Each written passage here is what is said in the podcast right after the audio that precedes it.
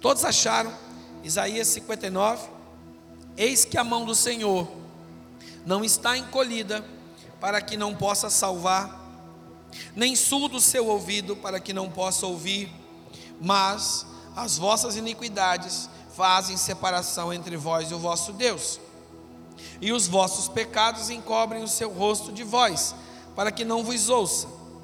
Porque as vossas mãos estão contaminadas de sangue, os vossos dedos de iniquidade. Os vossos lábios falam mentiras e a vossa língua profere maldade. Ninguém há que clame pela justiça, ninguém que compareça em juízo pela verdade. Confiam no que é nulo e andam falando mentiras. Concebem o mal e dão à luz a iniquidade. Chocam os ovos de serpentes e tecem teias de aranha. O que comer os ovos dela morrerá. Se um dos ovos é pisado, sai-lhe uma víbora. As suas teias não se prestam para vestes. Os homens não poderão cobrir-se com o que elas fazem. As obras deles são obras de iniquidade, obra de violência há nas suas mãos. Os seus pés correm para o mal, são velozes para derramar o sangue inocente. Os seus pensamentos são pensamentos de iniquidade. Nos seus caminhos há desolação e abatimento. Desconhecem o caminho da paz, nem há justiça nos seus passos. Fizeram para si veredas tortuosas. Quem anda por elas não conhece a paz. Por isso, está longe de nós o juízo e a justiça não nos alcança. Esperamos pela luz e eis que há só trevas, pelo resplendor, mas andamos na escuridão. Apalpamos as paredes como cegos, sim, como os que não têm olhos, andamos apalpando, tropeçamos ao meio-dia, como nas trevas, e entre os robustos somos como mortos. Todos nós bramamos como ursos e gememos como pombas. Esperamos o juízo e não há a salvação, e ela está longe de nós. Porque as nossas transgressões se multiplicam perante ti e os nossos pecados testificam contra nós.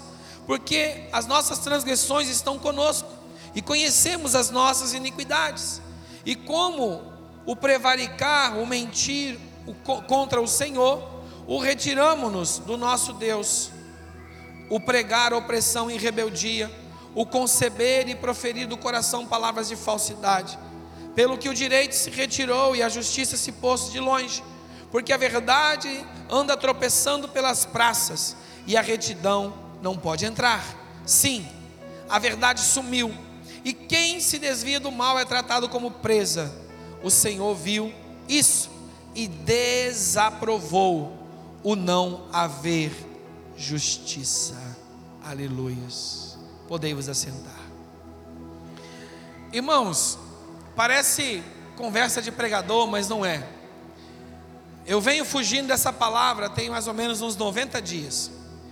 Esse sermão está pronto há mais ou menos 90 dias. E eu venho fugindo dele, venho fugindo dele, me desviando dele.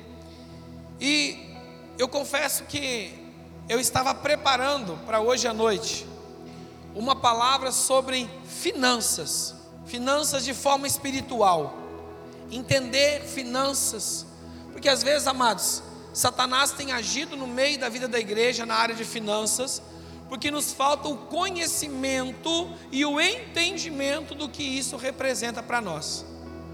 Porém, o Senhor ministrou meu coração que não era a palavra de finanças, e que era essa palavra. E eu confesso para os irmãos e as irmãs que o prepará-la, o organizá-la, já me deu uns tremor na tripa, como diz um amigo meu. E eu peço ao Espírito Santo de Deus que aquilo que Ele ministrou ao meu coração também entre no seu coração nessa noite, para que essa palavra provoque na igreja o que ela está provocando em mim. Minhas entranhas estão em tremores.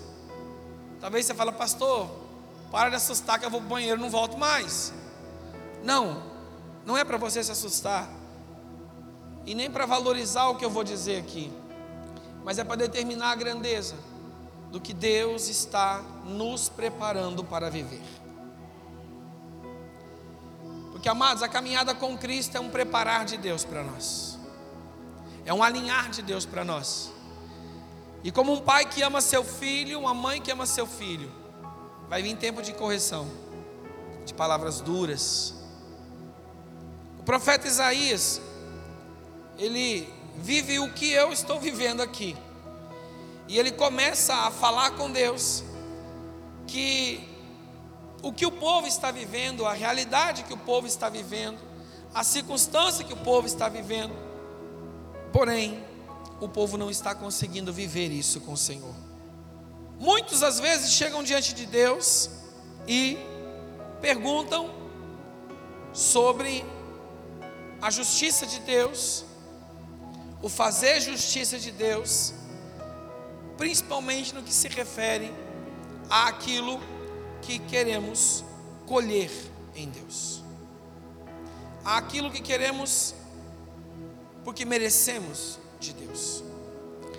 Porém, contudo, todavia, nós poucas vezes queremos perguntar: Deus, o Senhor consegue pelo menos me ver? O Senhor consegue pelo menos me olhar? Eu estou ao alcance da tua visão, Senhor. Quando Isaías faz a oração, a explanação do, Salmo, do capítulo 59, é como se Deus estivesse escondendo o rosto dele. E a palavra diz: as vossas iniquidades fazem separação, divisão entre nós e o Senhor. A nossa iniquidade, aquilo que temos errado, nos faz separação entre o Senhor.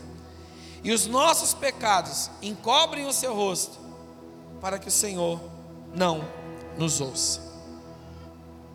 E aí, amados, tem uma expressão antiga que diz que se não quer ser mordido por uma serpente, não faça ninho para ela.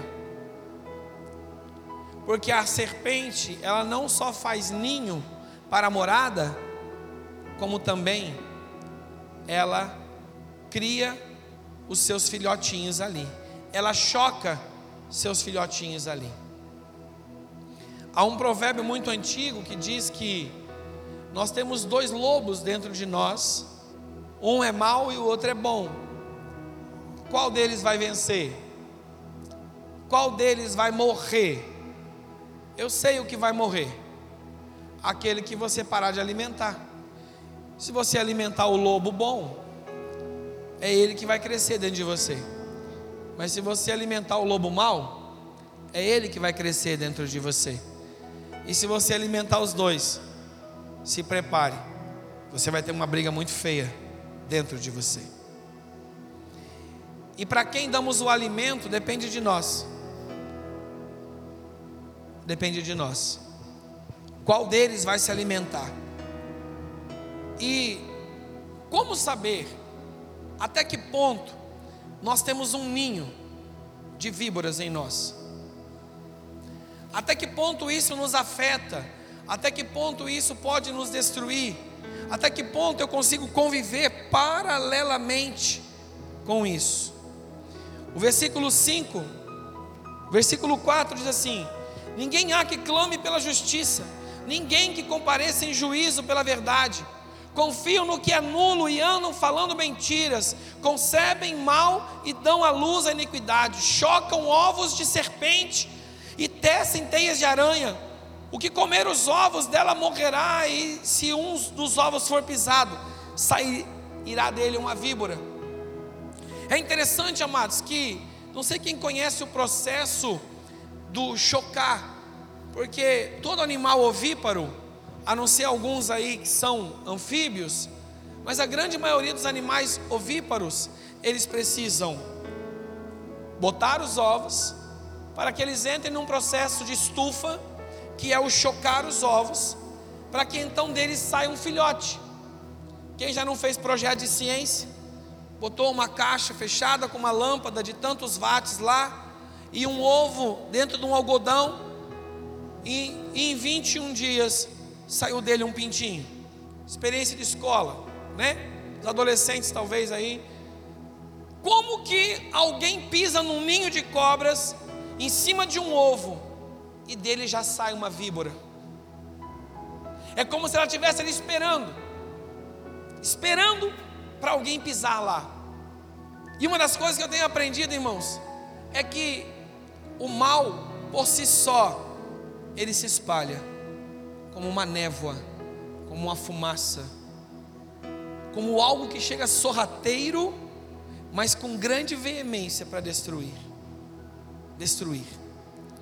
E existe algo que eu tenho orado a Deus, eu tenho combatido em oração. Nós temos trabalhado nas células, temos trabalhado em momentos de aconselhamento. É que a igreja do Senhor seja despertada para as artimanhas de Satanás que permeiam dentro da igreja, querendo destruir a comunhão do corpo de Cristo. Porque nós somos esse corpo. Eu e você somos corpo de Cristo. Membros de, do corpo de Cristo. E nós precisamos estar ligados, unidos, para que esse corpo caminhe livremente, velozmente, saudável para o projeto ao qual o Senhor tem com ele. E como fazer para perceber se nós estamos chocando víboras? Ou se na nossa casa, na nossa vida, nós estamos abarcando víboras, serpentes venenosas. Há uma admoestação ao povo de Israel muito forte, muito forte mesmo.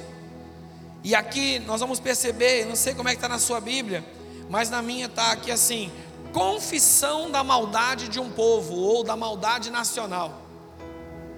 Isaías declarando como está aquele povo naquele momento, como está a situação daquele povo naquele momento ao ponto de dizer: ei, não há ninguém, ninguém que clame por justiça e que possa fazer isso.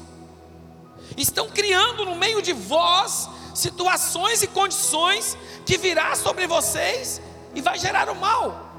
Estão chocando ovos de serpente, ou seja, vocês estão alimentando aquilo que vai envenenar vocês, que vai envenenar e vai matar, porque a víbora, amados, ela é venenosa. Por isso que o nome dela é víbora. Eu lembro que quando eu era criança, a gente morava no sítio e tinha um negócio que tinha uma cobra chamada papa pintinho. Ela não é venenosa, tem os dentes serrilhados, não tem presas. E o negócio dela é atacar galinheiro para pegar pintinhos que são frágeis, de locomoção curta, e a galinha não consegue proteger todos ao mesmo tempo, sempre um sobra para ela. Ela isola um do bando e pega. Só que ela pega outros, outros bichinhos também, acaba ajudando a natureza a limpar alguns tipos de coisas peçonhentas. Então dizia assim: não mata essa. Aí eu via uma cobra, eu passava a mão no porrete, matava todas. Você matou uma papa pintinho, eu não estou nem aí, ela é cobra. Eu mato depois pergunto o nome. Se eu matei uma errada, eu peço perdão, o Senhor me perdoa, mas eu não vou dizer para ela: mostra os dentes, por favor. Ah, é venenosa, vou te matar.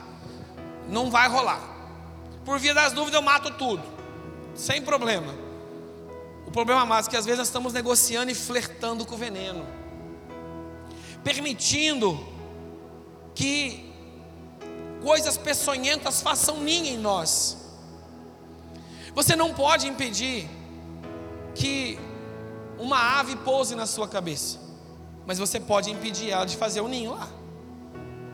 Você pode impedir ela de fazer o ninho, de criar morada ali, porque vai ter problema. Às vezes nós não entendemos que situações vêm e querem se enraizar, querem criar lugar para depois gerar destruição. Eu mudei para casa pastoral em dia 30 de maio de 2018. E chegando lá, tinha muitos pombos fazendo moradinha em tudo quanto é canto, porque estava abandonada, estava em obras. E então uma pessoa falou: Pastor, não toca eles não, eles são animais dóceis. E eu falei para a pessoa assim: Vou pegá-los todos e vou levar para sua casa, cuide então você deles. Não, eu não quero. Eu falei: Ah, na minha casa são bons, na sua não. E, e. Porque eles têm doenças, eles têm uma porção de coisas, sujam, destroem um monte de coisas. Eu não queria matá-los para jogar fora. Eu sou contra. Se você não vai comer, não mate. A não ser que seja venenoso, maldoso. Mas se não tem mal nenhum, não mate. E então eu comecei com uma missão de expulsá-los de lá. Falei, não tinha morador aqui, agora tem. E, e, ó, vaza. Quantas vezes, meia-noite, uma hora da manhã, estava eu com pedra no telhado. E os pombos embora. Oito meses depois, o último decidiu ir embora.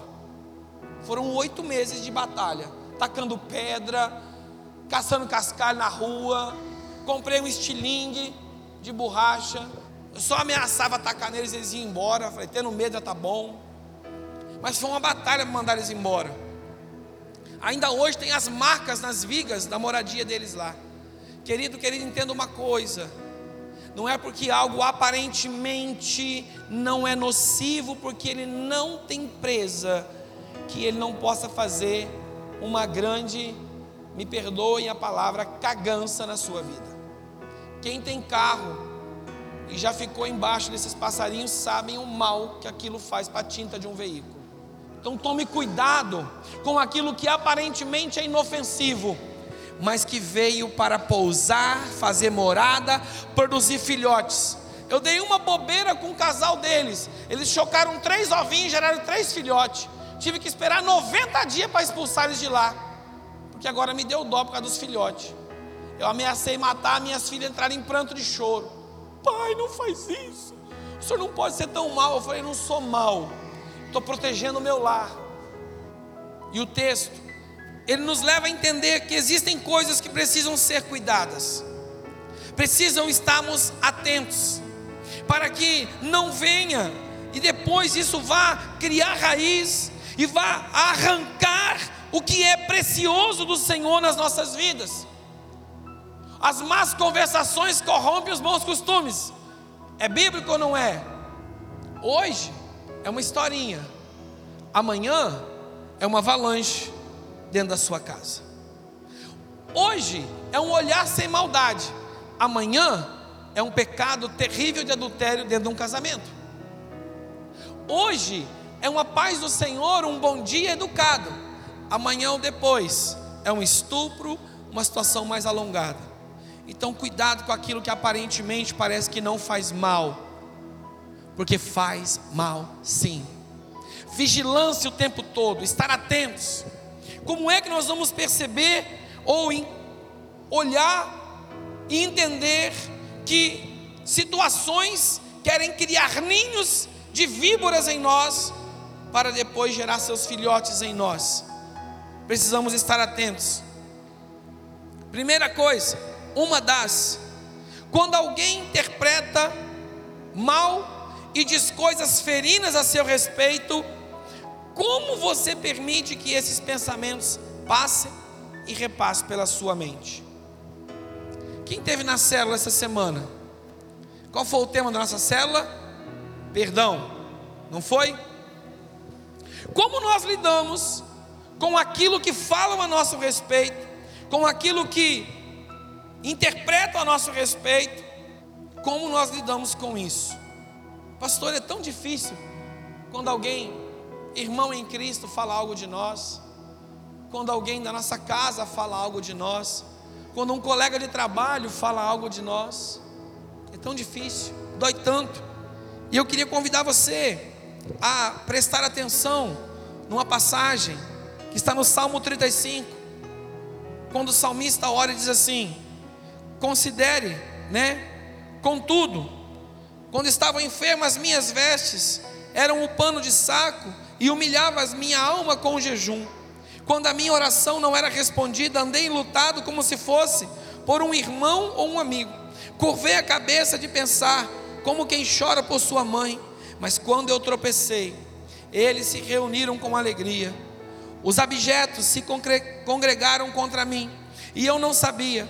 Dilaceraram-me sem tréguas, como hipócritas zombaram nas festas, rangeram os dentes contra mim. Aí, se você olhar o salmista, vai dizer: Meu Deus, esse salmista passou por isso. Só que esse salmo, amados, ele é um salmo messiânico. Ele está falando de Jesus. O que Jesus viria a passar. Ele é um dos salmos messiânicos. Cristo sofreu, falsas testemunhas depuseram contra ele, manifestaram mal contra ele, corromperam o bem que ele fez, abusaram da bondade que ele promoveu, porque queriam o quê? Vingança. Queriam crucificá-lo. Quantas coisas Jesus fez? Mas mesmo assim ele foi perseguido até a morte. Ah, pastor, mas Jesus era Jesus, né? Ele era filho de Deus. E você é o quê? Ei, você é o quê? Porque se você já aceitou Jesus como o único e suficiente Salvador da sua vida, e nele você foi batizado e tem vivido uma vida de renúncia e santidade, ei, você é sim filho, filha de Deus. Só que aí vem um peso junto. Você também vai passar por aflições. Vai ser injustiçado, injustiçada, vai ser perseguido, perseguida. Vão falar de você, vão te acusar. Agora o que é que você vai fazer? Pastor, eu quero vingança. Eu acordei hoje faca na caveira, faca no dente, olho de sangue. Eu acordei doido para pegar alguém. Eu quero sangue. Eu não quero nem saber quem vai morrer. Eu quero é matar, porque não aceito que injustiças aconteçam com a minha vida. Eu não mereço isso. Eu quero dizer para você: você não merece, eu não mereço, ninguém merece, nem os teus inimigos merecem. Mas eu quero dizer para você uma coisa em nome de Jesus, entenda: se você alimentar esse ninho de serpente no seu coração, se prepare, eles vão envenenar você. É por isso que a Bíblia nos ensina mais a não pagar o mal com o mal. Porque se você tem Jesus, se você tem Cristo, o Espírito Santo de Deus habita em você. Você não alimenta esse mal, você pega esse mal, coloca aos pés da cruz de Cristo e se enche do Espírito Santo. Senhor, sonda o meu coração. Vai lá para o Salmo 139. Canta Aline Barros. Sonda-me, Senhor, e me conhece, quebranta. A lágrima está correndo. Você se mantém firme na proposta de Cristo. Porque quando estavam colocando Cristo naquela cruz, o, o seu corpo desvaído, ele olha e fala: Pai, perdoa eles, porque eles não sabem o que estão fazendo. Pastor, estão me perseguindo. Eu vou armar uma estratégia eu vou fazer cair também. Eles vão ver o que é se meter com o homem de Deus, eles vão ver o que é se meter com a mulher de Deus, não sabem quem eu sou em Deus. Na verdade, queridos, ninguém tem que saber o que você é em Deus, as pessoas têm que descobrir quem é Deus em você. Tem muita diferença, porque enquanto as pessoas saberem ou souberem quem é você em Deus, ainda existe o seu eu na frente. Mas o dia que elas descobrirem quem é Deus em você, Cristo estará à frente da tua vida. O teu te sequenu, a tua justiça, não é o teu braço e não é a tua vingança, é Deus que vai à frente, é o Espírito Santo que vai à frente. Olha, Deus, eu mereço, eu sou menino dos teus olhos, eu sou príncipe e princesa, a tua palavra, Deus diz, e não adianta você recitar a palavra, bajular Deus e conclamar direitos que na verdade só justificam a tua ansiedade por justiça própria, meu irmão e minha irmã, a minha necessidade de justiça própria. Não sou eu, é Deus, não tem nada a ver comigo, tem a ver com o Senhor. Quem me chamou foi Ele, quem me elegeu foi Ele, quem me colocou foi Ele, e agora quem me justifica é Ele. Sobre a minha cabeça e o meu coração não vão se enraizar, eu não vou vou deixar que esses ovos de serpente sejam chocados no altar do meu coração. Pastor, o que, que eu faço? Perdoa. É muito difícil, se fosse fácil, chamava baile, forró, cocaína, droga, inferno, Satanás, diabo. O negócio no, com Jesus é estreito, o caminho é estreito, a banda não é, não toca no caminho largo, é no estreito é renúncia, é posicionamento, é entender que há um Deus Todo-Poderoso que olha para você e diz: Me imita, meu filho, me imita, minha filha. Pastor, mas eu só sou crente porque eu quero ser rico. Tudo bem, filho. Deus também tem prosperidade para você. Mas eu não sei quanto a você, querido, querida. Eu prefiro, prefiro mesmo, não morrer milionário e ir para o céu mas se puder ser milionário e ir para o céu, eu também quero. Mas se entre ser milionário e ir para o céu, ainda fico em ir para o céu. Pessoas estão trocando o tempo presente e esquecendo das coisas eternas. Minha justiça própria, eu sou meu advogado, meu juiz, o meu promotor. Não podemos deixar que coisas venham nos assombrar. Ah, pastor, meu marido, minha esposa, meu inimigo, meu amigo. Não. Muitas vezes nós não conseguimos jogar fora a amargura, a autodepreciação. Pensamos que é muito difícil agradar a Deus e até mesmo a si mesmo. Podemos pensar que muitas vezes o fim da vida é a solução. Sabe qual é o problema disso, amados? Eu conversei com um jovem, 30 e poucos anos, um jovem. Eu tenho 44, então o pai dele tirou a vida por causa de dívida. Deu uma quebradeira na área que ele tinha e ele se enrolou com agiotas e tudo mais e uma bela noite ele pegou uma arma que tinha em casa e explodiu os miolos. Ele ainda era criança quando isso aconteceu, adolescente. Mas agora com 32 anos, a única coisa que passava pela cabeça dele, que a saída para o que ele estava vivendo, era fazer o mesmo que o pai fez. Você percebe o poder do discipulado para o bem e para o mal. Se você deixa um ninho de serpente chocar em você, o problema dele é que ele gera crias que ficam ali se reproduzindo e passa para os filhos e passa para os netos. E se ninguém matar e extirpar esse ninho, ele vai perdurar nessa família, nessa geração, sabe-se lá Deus até quando. Perdão, perdoe.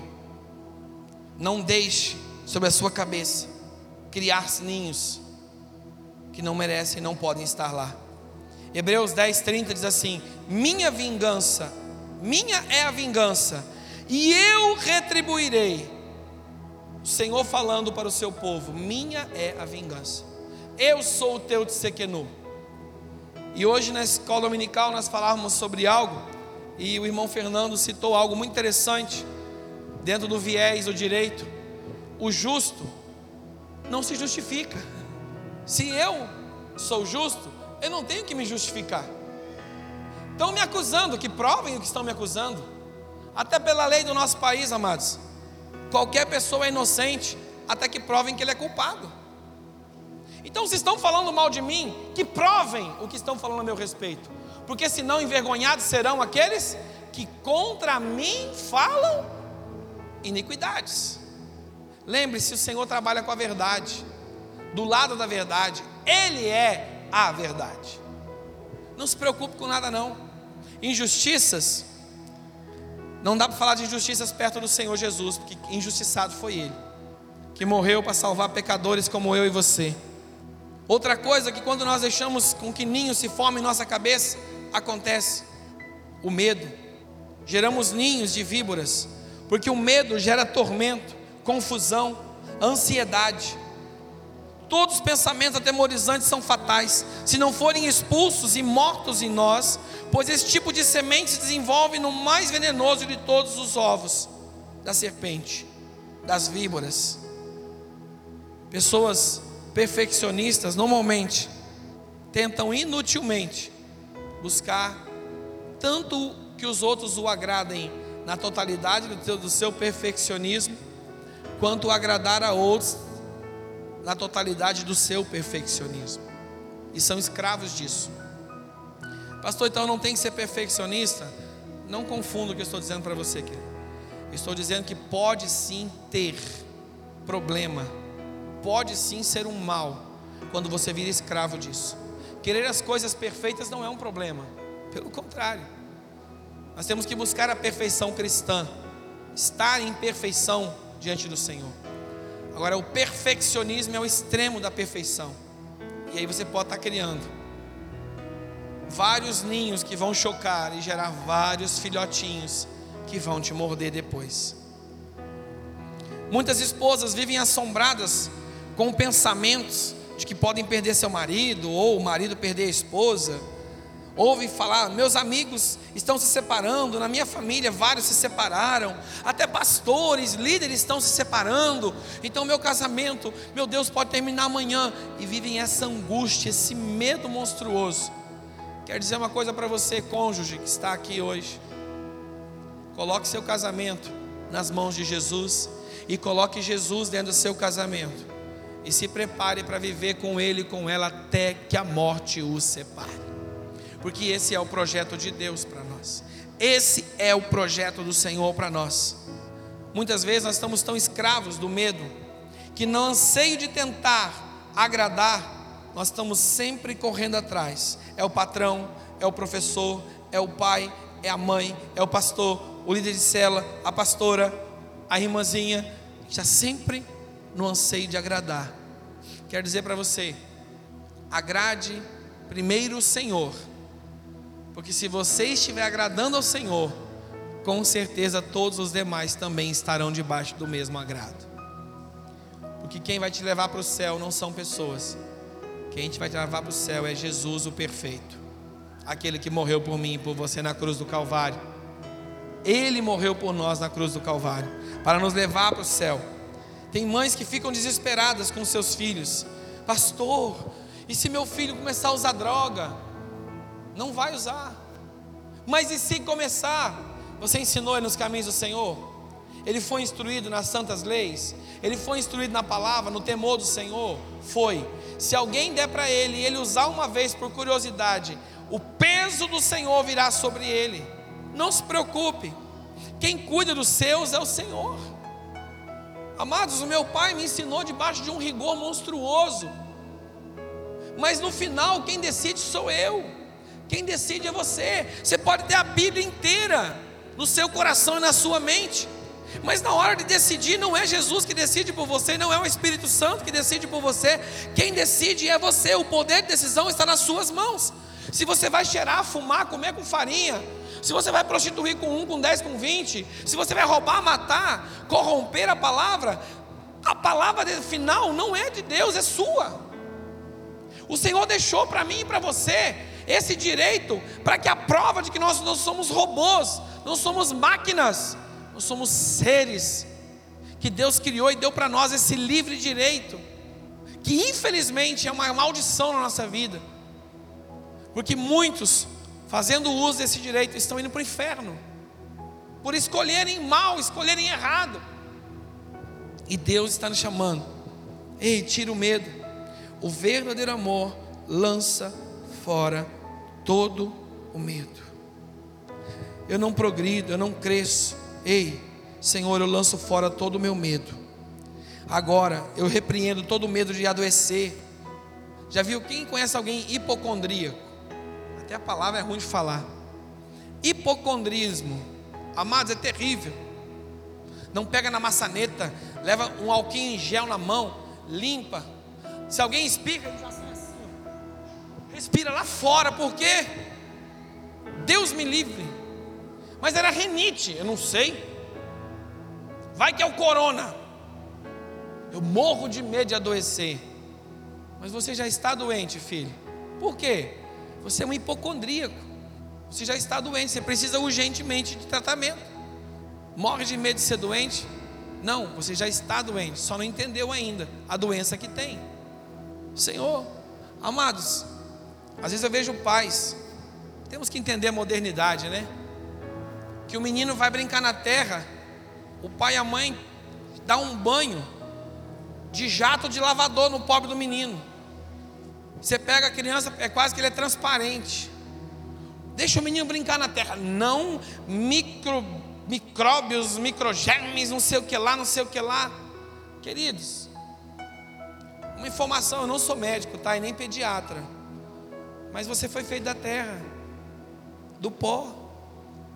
Então, ter contato com a terra gera uma porção de anticorpos. Mas se botar a terra na boca, não tem problema, ele vai evacuar depois. Vai para lugares escusos. Ai, o barro é nojento, é nada. Eu amava quando chovia, amados.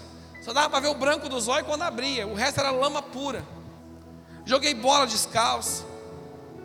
Brincava na lama, chovia, eu e meu irmão represava a enxurrada, fazia represa que dava no joelho e mergulhava, saía só o, o barro. E olha o menino saudável que eu cresci. Às vezes nós estamos dando atenção e protegendo das coisas erradas, protegendo do jeito errado, negando a Deus o seu natural de acontecer, porque estamos com medo. Quero dizer para você, lança fora o medo e pede sabedoria para se posicionar no Espírito Santo. Pede sabedoria e Deus vai dar, vai dar graça, vai dar unção, vai dar mover. Pastor, mas eu não consigo. Ore. Pede para o Espírito Santo controlar seu temperamento. Pede para o Espírito Santo renovar você nessa área. Não deixe que esses ovinhos cresçam sobre a sua cabeça. Eu tenho uma tia que ela é hipocondríaca. O Jornal Nacional fala assim: esfriou no Paraná. Ela já começa assim. Por favor, alguém compra para mim um antigripe, antitérmico. Ela já faz uma farmacinha porque esfriou no Paraná. Ela mora aqui em Vilhena. Tudo bem que ali é fresquinho, mas não vai chegar ali aquele frio. Mas ela já está doente porque esfriou no Paraná. Vai que eu fico doente. Está chamando para si, ei, não cria aquilo que vai morder você, filho. Não deixa criar ninhos que vão picar você com veneno mortal. Não é hora, não é tempo para isso. Repreende essa ansiedade da tua vida, não deixa essa ansiedade criar em você moradia. Quando Moisés, em Deuteronômio 20, versículo 8, fala que Deus manda Moisés enviar pessoas para a guerra, quais são os, os que Deus manda tirar do fronte? Quando Gideão convoca os homens para a guerra, qual que é a primeira peneira que Deus passa? Que tem que mandar embora? Os medrosos e os covardes. Amado, medroso e covarde nem para guerrear, nem para bucha de canhão serve. Não dá. O próprio Deus já reprova isso. E ele manda, ei, lança fora o medo. Confia. Não é confia em qualquer coisa, confia no Senhor. Na provisão do Senhor, tua casa na mão do Senhor. Pastor, minha empresa, a crise, sim, tem crise, sim. Mas coloca Jesus lá dentro. Pastor, a minha saúde, coloca Jesus nela. Pastor, e se eu morrer? A Bíblia diz, amados, que a morte para quem pertence a Cristo não é prejuízo, é lucro. Morrer não é perder, morrer é ganhar. É, mas eu vou ter que morrer para isso. Pois é, não tem como fazer omelete sem quebrar os ovos. Para nós o morrer é lucro, o viver é Cristo. Porque para nós, amados, morrer não é fim, é começo. E não tenho medo. Pastor, você não tem medo de morrer? Não. O senhor quer morrer? Não. Claro que não. Eu sei que eu vou morrer. Mas deixa a coisa acontecer naturalmente. Eu não vou processar e atropelar a. Pegar 100 anos da hora? Não. Se tem alguém apressado que pegue na minha frente, eu passo a vez. Vai feliz, seja feliz. Eu não, vou esperar a minha vez. Tira fora isso, querido. A ansiedade tem gente que às vezes lê a Bíblia e fala assim, pastor, me dá os quatro passos para que eu possa fazer isso na Bíblia. Não tem esses quatro passos. Não tem receita de bolo pronta. As pessoas querem viver de caixinha de promessa. Uma irmã ganhou uma caixinha de promessa e ficou toda feliz. Uma semana depois ela, pastor, eu ganhei um negocinho de presente que pensa num negócio bom. É um negócio fantástico, eu nunca pensei que existia aquilo. Como é que é o nome, uma caixinha de promessa. E o que, que acontece, pastor? Todo dia de manhã eu abro ela e eu tiro um papelzinho e o senhor acredita? Tem uma promessa lá dentro? Irmã, é uma caixinha de promessa. Vai ter lá o que? Maldição? Exortação? Não. Só vai ter versículo que tem promessa. E é lindo. Agora a Bíblia também tem exortação, tem repreensão, alerta, instrução, cajado. Não é só promessa, Bíblia. Deus vê os pensamentos, conhece seu coração. Não deixa isso disseminar no seu coração aquilo que Deus não tem para você. Achegai-vos a mim, e eu me chegarei a vós outros. Deus preparou o seu povo para a batalha e Ele quer preparar a mim e a você, mas nós precisamos impedir que aquilo que vai criar ninho em nós faça morada. Quantas vezes uma área que é muito afetada e tem destruído muito crente, homens e mulheres, é a área da lascívia, fornicação, da sexualidade. Muitas pessoas que são tratadas de vícios em droga, química, eles dizem que não é difícil se livrar do hábito. O hábito de usar a droga não é difícil. Agora, o mental é terrível, porque a mente fica cativa. A mente fica cativa naquilo. E amados, a garra do pecado precisa ser rompida. Eu preciso aprender a identificar os sinais das armadilhas. Ah, pastor, minha colega de trabalho é tão legal. Todo dia ela me dá um abraço. Todo dia a gente se cumprimenta. É tão bacana, uma amizade tão linda. Cuidado, porque enquanto você está bem em casa com a sua esposa, esse abraço é só o abraço de uma amiga. O dia que você brigar com a esposa em casa, o casamento passar por crise, esse abraço vai dizer, peraí, será que é só um abraço? Nossa, é, vou dar uma investida um pouquinho mais, né? E daqui a pouco, quando abre o olho, já foi, já era. Então a gente foge da aparência do mal, foge. Percebeu qualquer indício, isso aqui não está cheirando bem, para lá. Eu não vou alimentar esse lobo, vou acabar com a comida, ele vai morrer de fome esse infeliz, não vai se criar. Você, irmã, cuidado. É tão meu amigo, pastor. Cuidado. Não estou dizendo que você tem que duvidar das pessoas, mas eu estou dizendo para você: fique atento, atenta. Você, pai e mãe que tem filha e filho pequeno, não morra por medo, mas não peque por negligência. Não morra por medo, mas não peque por negligência. Esteja atento. Pede para o Senhor guardar, livrar. Fica atento aos sinais. Foge da aparência do mal. Elimina aquilo que pode ser o mal. Corta ele. Não deixe com que pensamentos lascivos penetrem seu coração. Porque quando você menos esperar, você pode estar num leito de adultério, num leito de fornicação, num leito de prostituição. Você pode estar num leito da pornografia no leito de tantas áreas que escravizam nessa no, no quesito desejo. Tiago capítulo 7, versículo 4 fala: Sujeitai-vos, portanto, debaixo da poderosa mão de Deus, resisti ao diabo e ele fugirá de vós.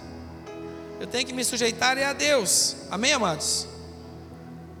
E quando eu começo a permitir que esses ninhos se propaguem na minha mente, na minha cabeça, eu acabo deixando com que a minha mente seja governada, a minha vida seja governada por aquilo que vai me destruir.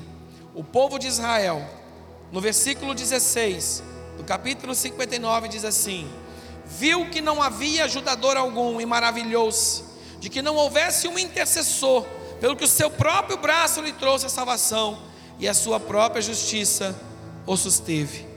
O versículo 4 está em concordância. Ninguém há que clame pela justiça, ninguém que compareça em juízo pela verdade. Confiam naquilo que é nulo e andam falando mentiras, concebem o mal e dão à luz iniquidade. Irmão e irmã, eu quero fazer um alerta nessa noite para a igreja. E começa na minha vida. Cuidado com aquilo que você está se dispondo a viver e compactuar. Cuidado, porque o inimigo pode estar colocando você a alimentar víboras que vão chocar ovos, que vão botar ovos e que vão picar você, vão picar seu vizinho, picar sua família, vão picar o seu trabalho, o seu ambiente, vão picar seus sonhos, vão destruir aquilo que você está conquistando e granjeando em Deus. Não seja um daqueles homens e mulheres que querem trabalhar no jardim botânico. Você quer mexer com cobra? Se forma em biologia, em alguma coisa e vai trabalhar no jardim botânico, aonde você conhece elas, sabe quais são e tem um fim proveitoso, porque o veneno delas é para gerar soro antiofídico para aqueles que são picados em meias selvas e lugares. Caso contrário, se você não vai trabalhar no jardim botânico, sai fora, repreende, chuta que laço, bota fogo, chuta, destrói, lança fora, mas não permita que isso se procrie em você, nos seus lábios, porque amados, nós estamos às vezes dentro da igreja, o Evangelho está em nós, a palavra está em nós, mas nós estamos deixando com que nós sejamos criadores de serpentes, e não se engane, Rodou um vídeo recentemente na internet, eu já estou terminando, de um pastor maluco lá que dançava com a cobra e pregava com a cobra e brincava com a cobra. No meio de um culto, a cobra, pá, na orelha dele, morreu de taquicardia dentro da igreja. Não deu tempo do socorro chegar. Tem um ditado que diz: Quem com porcos anda, farelo come. Quem com serpente brinca, uma picada tomará. Não brinque com serpente. Cuidado com aqueles que são sorrateiros, mansos como a pomba e prudentes como a serpente. Mas não seja uma serpente, prudentes como uma é. É a estratégia de combate e não a imitação. Deus está levantando uma igreja de homens e mulheres proféticos homens e mulheres posicionados, homens e mulheres que não vão aceitar a corrupção entrar, não vão aceitar as maldades entrar, não vão aceitar as malícias entrar, não vão aceitar as fofocas entrar, porque vão se posicionar. Não vão deixar com que esses ninhos cresçam, ao ponto de Deus ter que chegar e dizer: Ei, não há ninguém entre vós que clame por justiça, não há ninguém que se compadeça em juízo pela verdade. Eu procurei, mas não achei ninguém de modo que eu mesmo tive que com o meu braço manifestar a salvação. Deus chamou a mim e a você em Cristo para sermos a voz dele neste tempo, a mão dele neste tempo, os pés que anunciam o evangelho da paz neste tempo, as mãos que oram e curam, a boca que anuncia o evangelho, sim, a boca que ora em cima do enfermo, ele é curado, a boca que ora em cima do processo de espírito imundo, ele é liberto, a boca que professa sim Cristo Jesus, a boca que leva a salvação, a boca que faz muita coisa, mas não a boca que é usada para pedra de tropeço na vida de ninguém. A igreja nesta terra está aqui para sinalizar o reino de Deus e nós somos sim aqueles que manifestam a glória de Deus, mas não aqueles que procriam. Cuidado com as armadilhas de Satanás, meu irmão. Cuidado porque o inimigo é sorrateiro. Cuidado com o tapinha nas costas. Quantas pessoas que chegam às vezes falam: Nossa, que legal, tapinha nas costas. Aí começa a rodear você, a rodear você igual uma serpente faz, para arrancar de você as informações que ele quer e passar para frente do jeito que ele também quer. Você entrega tudo e nem sabe o que está entregando. Não flerte com a serpente, porque ela não brinca com seu veneno. Existe um, uma parábola, não sei se é indiana ou se é chinesa que um escorpião queria atravessar um lago e ele não podia porque ele não sabia nadar. Então um sapo grande veio e estava começando a nadar, o escorpião pediu carona.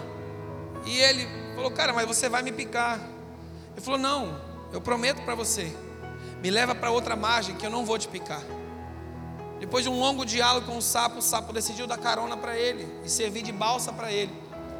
Quando chegou na outra margem, que o sapo pulou na margem e ele ferroou o sapo. E o sapo agonizando na morte, falou para ele: Mas você prometeu para mim que você não ia me ferroar. Ele falou assim: Eu não tenho como negar a minha natureza. É para isso, para ferroar.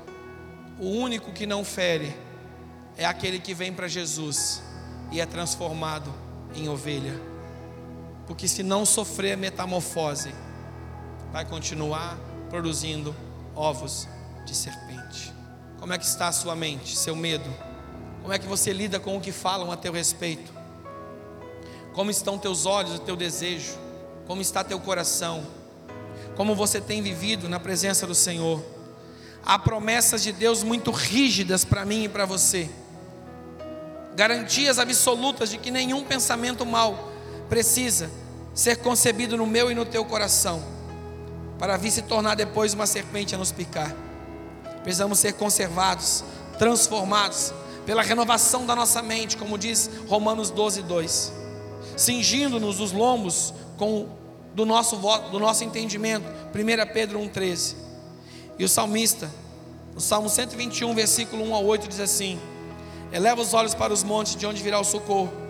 O meu socorro vem do Senhor que fez o céu e a terra. Não deixará vacilar o teu pé, aquele que te guarda não dormitará. Certamente não dormitará, nem dormir, nem dormirá o guarda de Israel. O Senhor, o Senhor é quem te guarda. O Senhor é a tua sombra à tua direita. O sol não te molestará de dia, nem a lua de noite. O Senhor te guardará de todo mal. Ele guardará a tua alma. O Senhor guardará a tua entrada e a tua saída, desde agora e para sempre. Vamos ficar em pé. Palavras, ações, pensamentos podem ser aquilo que está criando um ninho em você.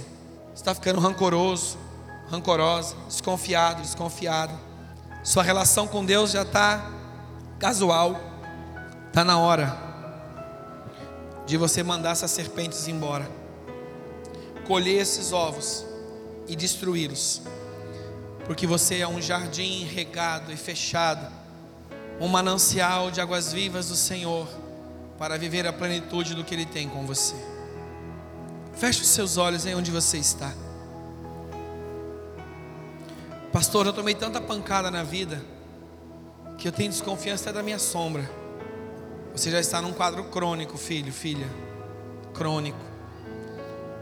Cuidado, porque você pode estar alimentando algo que vai destruir você, vai matar você, vai envenenar você. E o que fazer, pastor? Lança, lança aos pés da cruz. E diz para Jesus: Jesus, me ajuda. Eu não quero ser um crente coach de aparência. Eu quero ser um crente vivo. Eu quero ser um crente evidente. Eu quero ser um crente que os sinais externam quem eu sou. Os ventos virão, as serpentes até tentarão se aninhar. Eu não posso impedi-las de vir à minha vida, mas eu posso impedi-las de ficar.